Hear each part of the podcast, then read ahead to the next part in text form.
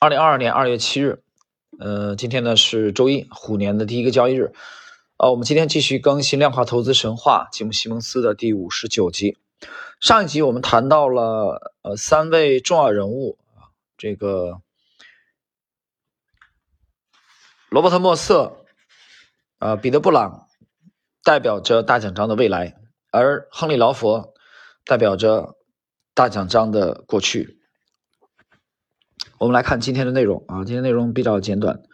西蒙斯还没有准备好把接力棒交给彼得·布朗和罗伯特·莫瑟，但他给这两个人，呃，分配了更多的职责。有时候他会强行的把他们从每天的交易中剥离出来，而一批新的员工开始去坚持自己的主张。这种冲突从本质上逐渐的改变了。大奖章，基于对业务扩张的渴望，二十世纪九十年代末和二十一世纪初期，文艺复兴公司的大奖章基金有时也会从竞争对手那里挖人，其中许多是来自俄罗斯和东欧的科学家。曾经供职于量化基金公司第一少的亚历山大·比格普尔斯基就是其中一位。帕特森曾强烈反对录用他，他认为比。这个洛普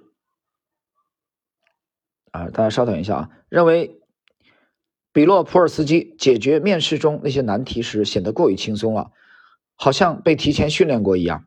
其他国外出生的科学家在解决面试中的难题的时候，也展现出了异乎寻常的能力。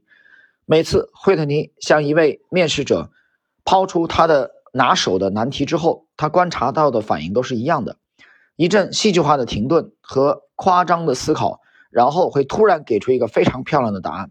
我知道了，惠特尼逐渐意识到，肯定是有人提前把答案泄露给了这些面试者。他们是很好的演员，而我则像一个小丑。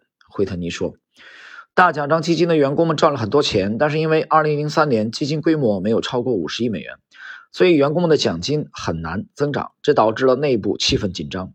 在华尔街，交易员之间气氛最紧张的时候，并不是在亏损的年度，而是在盈利的年度。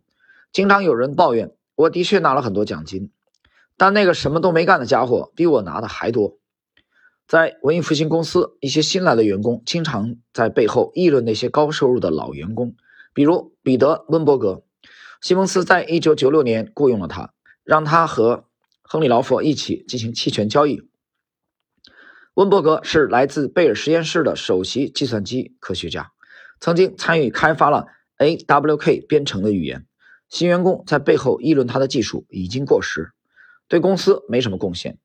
他曾经很有名，但他现在做什么了呢？人们嘲笑道。温伯格最终在2003年离开了文艺复兴公司。新员工们锋芒毕露。但也有一些老员工理解他们。有时候，新员工会跟老员工分享他们过去所遭受的苦难，并不是所有的新员工都在鄙视老员工。公司的风格逐渐在改变，公司内部的紧张的气氛也的确在加剧。